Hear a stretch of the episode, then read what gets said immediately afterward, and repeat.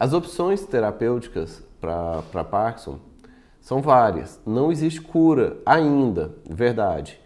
E nem sequer algum medicamento que vá modificar de forma muito significativa o curso da doença. Mas podemos ofertar para o paciente medicamentos que aumente o nível de dopamina no cérebro, ou então que faça o papel da dopamina, já que é uma doença que tipicamente que cursa com baixa quantidade de dopamina no cérebro, a gente ofertando a dopamina, os pacientes voltam a movimentar, a mexer, a falar, a andar e tudo.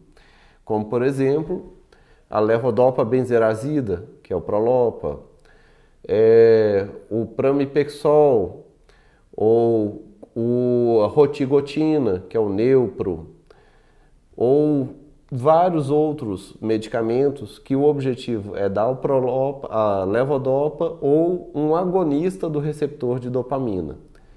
Existem vários outros, em formas, quantidades, é, apresentações.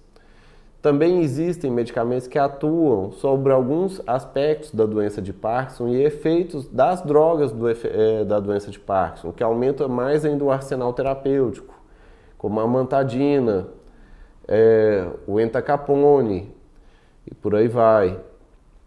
A gente tem terapêutica para efeitos específicos. Por exemplo, a pessoa tem muita cialorreia, muita salivação, que é comum no Parkinson. A gente pode aplicar toxina botulínica para diminuir a salivação, para facilitar a deglutição do paciente com Parkinson. Se o paciente com Parkinson está tendo muita rigidez, está travado, a gente pode aplicar toxina botulínica para ajudar a soltar também um pouco os braços, os movimentos. O... A gente não só de terapia medicamentosa, tem várias outras terapêuticas, que nem, por exemplo, terapêutica cirúrgica. O paciente com Parkinson, a gente pode fazer um implante do DBS no cérebro, na qual ele dá um estímulo e numa área específica do cérebro e ele atua como se fosse o medicamento, que aí é, o paciente tem uma melhora muito boa, mas a cirurgia é uma coisa extremamente específica e tem que ser muito bem indicada. E tem a situação, ela não é para todo o paciente que tem Parkinson que imediatamente tem que fazer a cirurgia ou que pode fazer a cirurgia. O paciente que pode fazer a cirurgia é muito específico e tem um momento indicado. Não só a cirurgia, tem a terapia física também, a fisioterapia, a atividade física.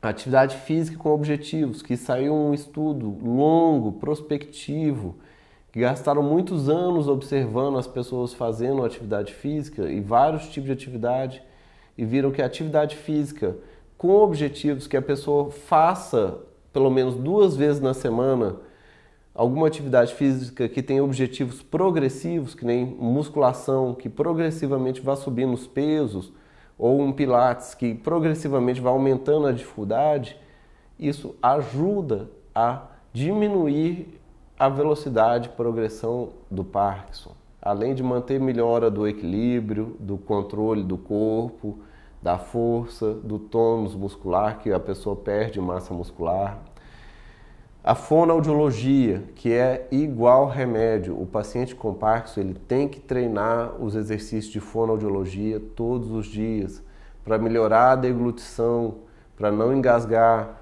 para ter uma voz mais firme, uma voz mais forte.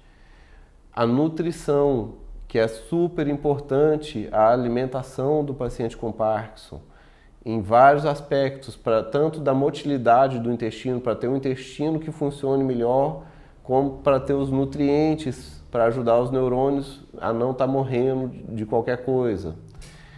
Ou seja, apesar de não ter uma terapêutica específica que mude o curso da doença, a gente tem uma gama muito grande de, de terapêuticas que podemos ofertar para o paciente, que o conjunto delas faz diferença.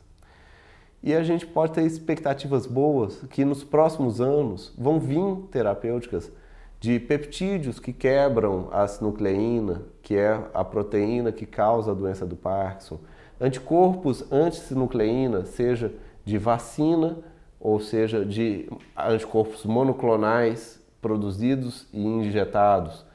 E teremos um futuro com um tratamento de uma doença bem diferente. Já é muito diferente do que foi e, e será mais ainda. Cada vez mais ofertando uma qualidade de vida melhor.